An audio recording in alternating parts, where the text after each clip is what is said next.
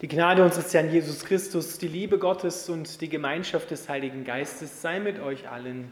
Amen. Unser heutiger Predigtext steht im Alten Testament beim Propheten Samuel im zweiten Samuelbuch, Kapitel 12, die Verse 1 bis 14. Und der Herr sandte Nathan zu David. Als der zu ihm kam, sprach er zu ihm, es waren zwei Männer in einer Stadt, der eine reich, der andere arm. Der Reiche hatte sehr viele Schafe und Rinder, aber der Arme hatte nichts als ein einziges kleines Schäflein, das er gekauft hatte. Und er nährte es, dass es groß wurde bei ihm zugleich mit seinen Kindern.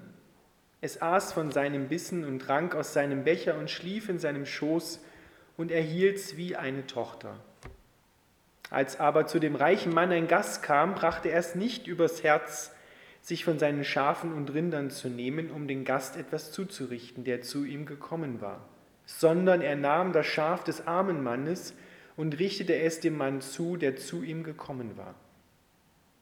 Da geriet David in großen Zorn über den Mann und sprach zu Nathan, so wahr der Herr lebt, der Mann ist ein Kind des Todes, der das getan hat. Dazu soll er das Schaf vierfach bezahlen, weil er das getan und sein eigenes geschont hat.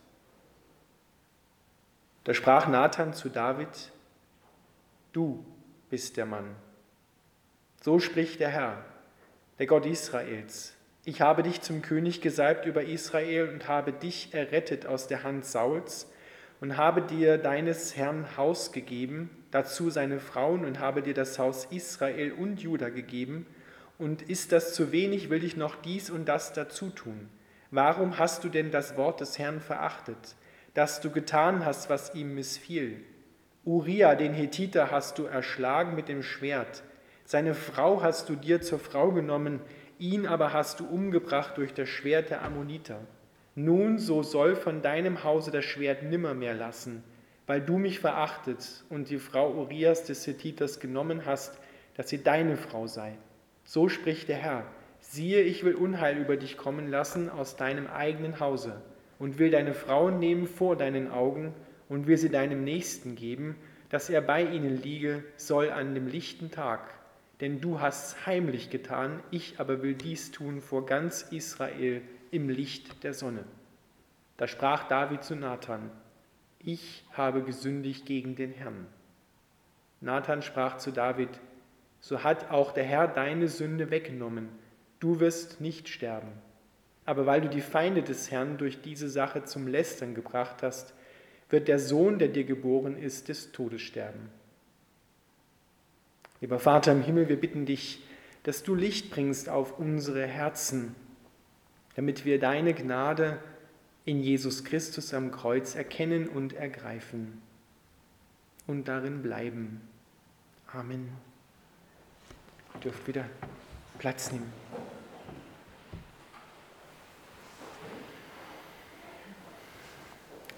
Ihr Lieben, vielleicht ahnte es schon, um welche Geschichte es sich hier handelt. Es ist eine tragisch traurige, berühmte Geschichte aus dem Alten Testament.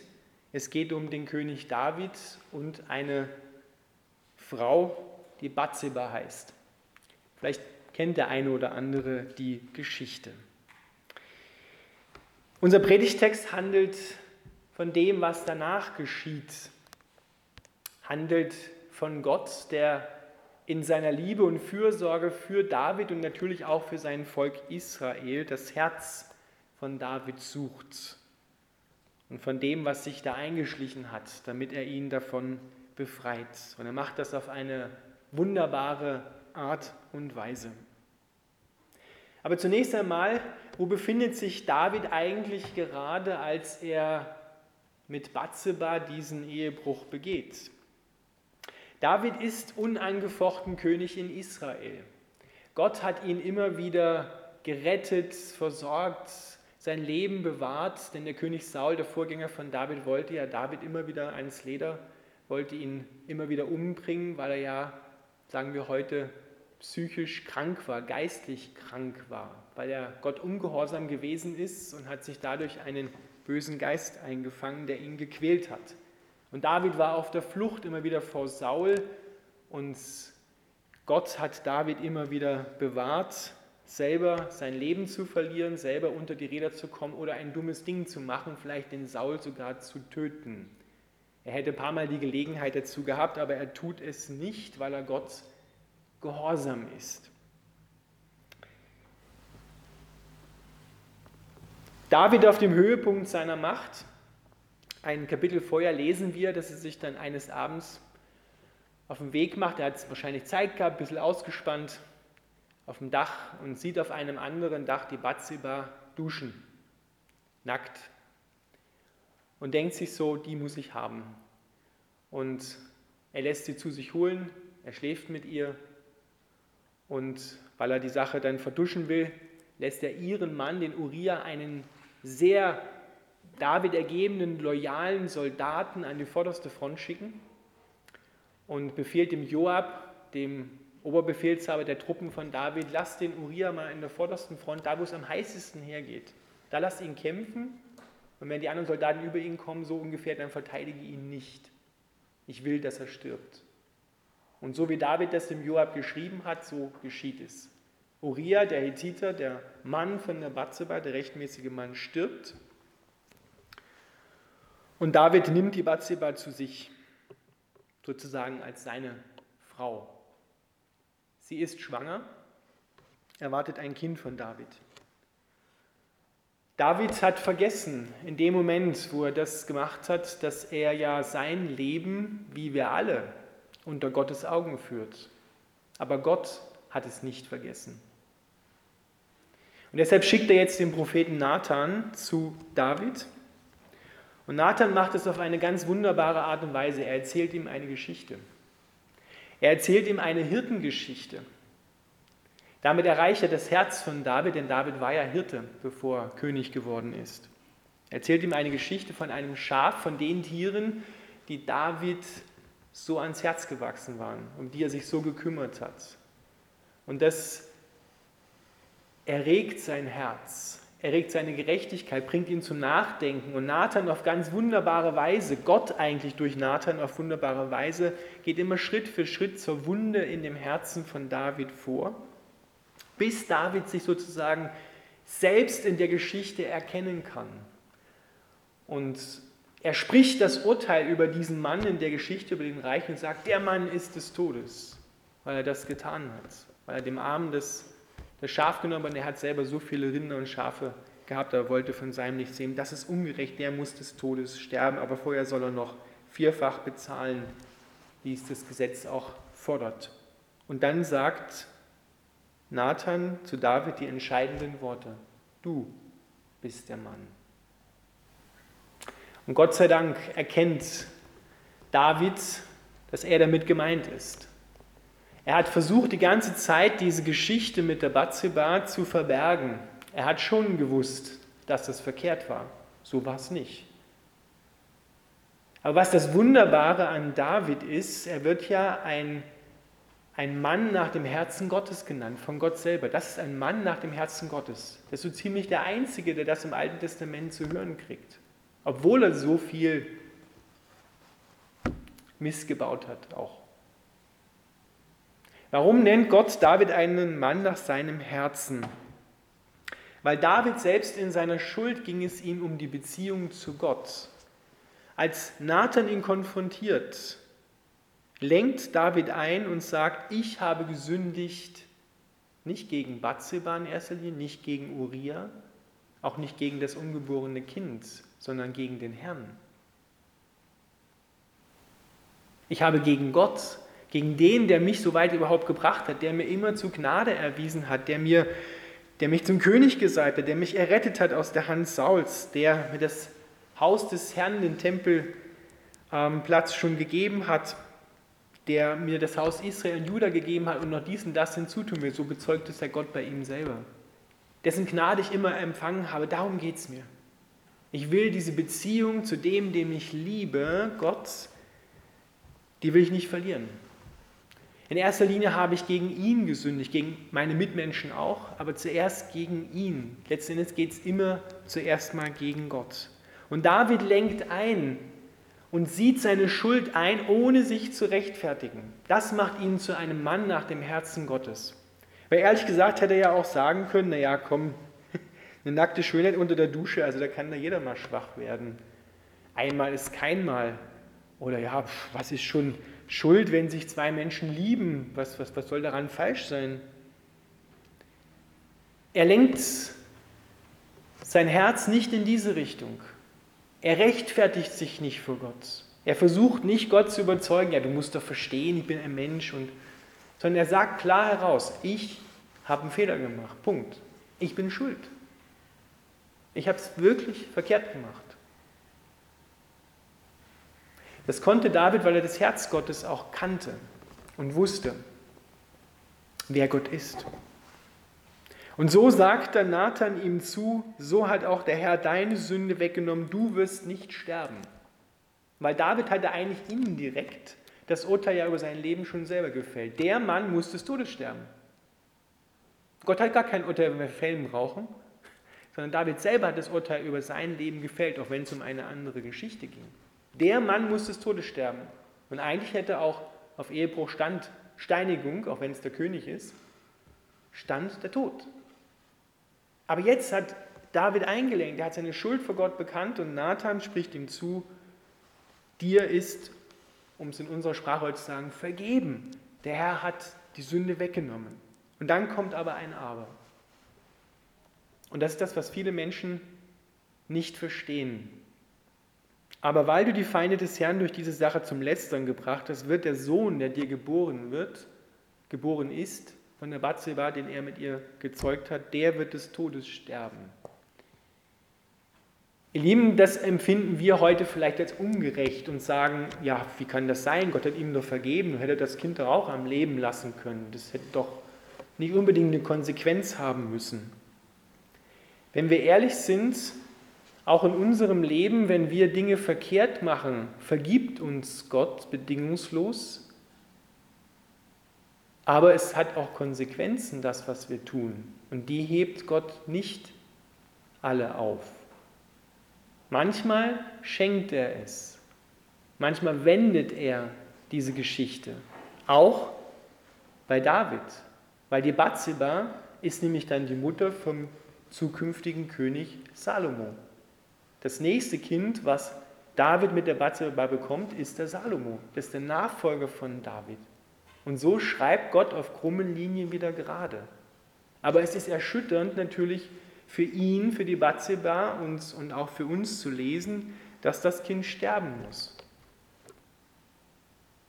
Wenn ein Mensch einen anderen Menschen missbraucht, sei es emotional oder körperlich, sexuell, dann hat das Folgen. Dann hat das Konsequenzen. Dann muss derjenige sich auch verantworten. Und muss derjenige auch ins Gefängnis, wenn es sein muss? Wenn einer einen anderen umbringt, ihr Lieben, dann kann er sich vergeben lassen, aber es hat Konsequenzen. Das Leben desjenigen, der getötet worden ist, kommt nicht wieder zurück. Hier auf der Erde zumindest nicht wieder zurück. Wenn einer wie David Ehebruch begeht, dann hat das Konsequenzen. Wir leben in unserer Zeit in einem Denken, als wenn das, glauben wir manchmal so, was ich mache, das hat niemanden zu interessieren und es hat ja auch keine Konsequenzen. Einmal ist keinmal und so. Ihr Lieben, das hat alles Konsequenzen. Wir leben genauso wie David vor dem Angesicht Gottes. Aber wir leben vor dem Angesicht des Gottes, der am Kreuz gestorben ist und auferstanden ist der sagt, ich habe für alles, was in deinem Leben in Vergangenheit, hört genau zu, Gegenwart und Zukunft passieren wird, habe ich bezahlt. Ich habe den Tod, den du hättest sterben müssen, so fordert es das Gesetz, den habe ich auf mich genommen. Ein für alle Mal. Das habe ich für dich getan. Es ist kein Freifahrschein, dass wir sagen können, so, jetzt können wir richtig die Sau rauslassen, weil Jesus vergibt uns ja eh alles. Da werden wir völlig verkehrt gewickelt. Weil wir, wir sind ja verantwortlich dem Gott gegenüber, der uns liebt. Wir sind einem Liebenden, der mich liebt, verantwortlich. Ich lebe in einer Beziehung. Das wäre ja ungefähr so, wie wenn ich mit meiner Frau oder eine Frau mit ihrem Mann sagen würde, du vergibst mir eher, sind eh verheiratet, das kann ich machen, was ich will. Hat das Konsequenzen? Natürlich hat es Konsequenzen. Weil ich verletze ja das Herz des anderen, der mich liebt, der mir vertraut auch, der mich in sein Herz hineingenommen hat. Wir stehen in einer Liebesbeziehung zu Gott. Und Gott hat Gefühle. Der hat ein Herz. Das ist kein Automat, wo ich oben meinen Schmerz oder meine Sünde reinwerfen kann, unten kommt immer Vergebung raus und es hätte keine Konsequenzen. Die Konsequenz dafür, dass ich frei ausgehe, dass mir vergeben werden kann, heißt Jesus Christus am Kreuz. Das ist der Preis. Gott hat dafür bezahlt, auf die bitterste Art und Weise. Aber jetzt darf jeder wissen, der einen Fehler gemacht hat, der Fehler kann gar nicht so groß sein, dass Gott nicht immer noch größer ist. Du kannst gar nicht so tief fallen in deinem Leben, dass Gott nicht noch unter dir steht und dich auffängt. Weil es gibt nämlich keinen, der noch tiefer gesunken ist als Jesus Christus. Dieser Platz ist ein für alle Mal vergeben. Niemand kann tiefer fallen als Jesus Christus. Deswegen steht er immer, immer, wenn du glaubst, du bist ganz unten angekommen, gibt es immer noch einen, ihn, Jesus Christus, der noch tiefer ist. Und im Gegenzug gilt das auch. Niemand kommt höher hinaus als Jesus. Erste und der letzte Platz sind besetzt. Du musst nicht der Erste sein, musst dich aber auch nicht wie der Letzte fühlen. Weil Jesus so wie eine heilsame, eine, ein heilsames ja, Umfange, wie, wie die Arme des Vaters dich umgibt und dich schützt. Vor den Augen des Gottes, der gesagt hat, so sehr habe ich die Welt geliebt, dass ich meinen eingeborenen Sohn gegeben habe, damit niemand verloren wird, sondern sie alle das ewige Leben haben. Vor diesen Augen führen wir unser Leben. In unserem Alltag. Da gibt es keine Bereiche, wo wir sagen können, jetzt bin ich mal geistlich und jetzt bin ich mal, nicht ungeistlich, aber ja, privat. Da kann selbst Gott nicht rein und naja, macht doch jeder mal irgendeinen Mist. Merkt ja eh keiner. Gott merkt es. Gott sieht es. Aber nicht wie so ein Oberpolizist, der gleich reinschlagen will und dann Blitz und Donner. Das hat er ja bei David auch nicht gemacht. Ne? Er hat ihn nicht sofort konfident gesagt, du bist so ein Idiot. Sondern er ist hin, hat ihm eine Geschichte erzählt. Er hat wirklich, würde man sagen, als perfekter Seelsorger hat er das gemacht hat sein Herz gesucht, sodass David einstimmen konnte und sagen konnte, jawohl, ich bin's. Ich habe einen Fehler gemacht. Und da konnte David auch dann reingehen und konnte ehrlich sein. Und so ist Gott. Gott wirft dir kein Knüppel zwischen die Beine, sondern er möchte, dass du vor ihm, weil er so gnädig und barmherzig ist, deine Fehler auch erkennst, deine Schuld bekennst und er will dir ja vergeben. Aber du darfst auch sicher sein, dass er dich erzieht. Die Bibel macht das immer wieder deutlich. Und Paulus spricht eine klare Warnung aus, dass wir das bitte nicht auf die leichte Schulter nehmen, wenn wir uns schuldig gemacht haben. Dass wir sagen, ja Gott vergib mir eh, kann ich ja beim nächsten Mal wieder machen und der kann ja eh nicht anders. Das, was uns im Alten Testament mit solchen Geschichten geschrieben ist, sagt der Apostel Paulus im 1. Korintherbrief 10, 9 ist uns zur Warnung geschrieben worden, damit wir nicht auch diese Wege gehen. Weil wenn ihr mal anschaut, die Geschichte von David weiterlest, Gott hat Recht behalten. Da folgen noch einige ziemlich krasse Geschichten in seiner, in seiner Familie, die sich dann im Prinzip dasselbe Muster wiederholt sich in seinem Leben. Sein Sohn schläft mit seiner Schwester und der andere Sohn bringt den, der mit der Schwester geschlafen hat, um und wird nachher selber auch getötet. Hat Gott recht behalten, dass das Schwert nicht mehr von seinem Hause weicht? Jawohl. Das hat Konsequenzen. Was wir tun, hat alles Konsequenzen, sogar das, das Gute, Gott sei Dank, und das Schlechte aber auch. Aber in all dem schreibt Gott trotzdem auf krumme Linie gerade, das dürfen wir wissen. Aber wir sollen eben nicht leichtfertig mit diesen um Dingen umgehen. Und wir dürfen auch und müssen immer wieder kommen und uns Vergebung von Gott schenken lassen. Dafür ist Jesus ja, genau dafür ist er gekommen. Und du ehrst ihn damit, indem du diese Vergebung annimmst. Du machst ihm Freude damit, wenn du diese Vergebung annimmst und, dein, und sich seine Barmherzigkeit dir schenken lässt. Gott macht es traurig, wenn wir nicht kommen. Ihm bricht das Herz, wenn wir nicht kommen und einfach in unserem Schlamassel alleine bleiben und versuchen es irgendwie wieder in den Griff zu kriegen. Da bricht es ihm das Herz.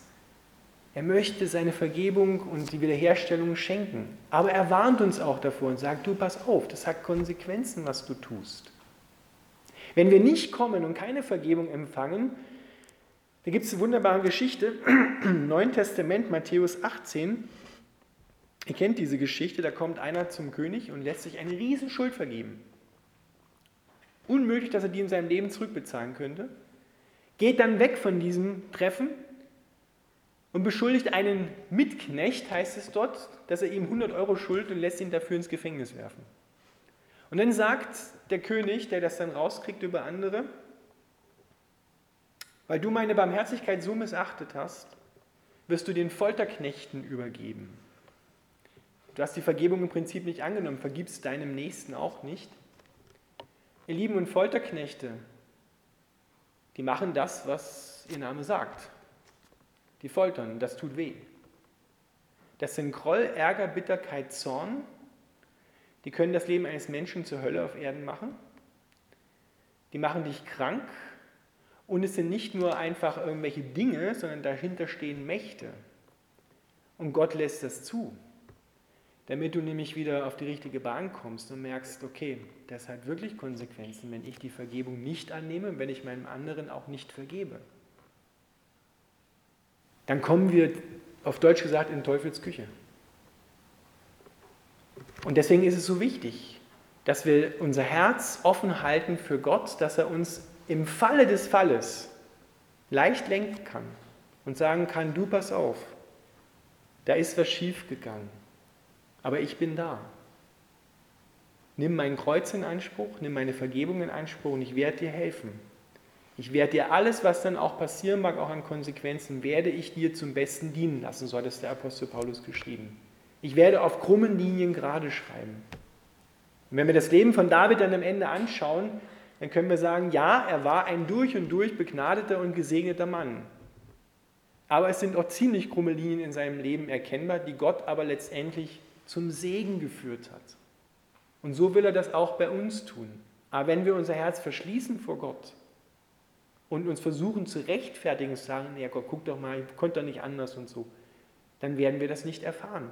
Dann bleiben wir auf dem Schlamassel sitzen und dann kann uns nicht einmal Gott helfen. Wisst ihr warum?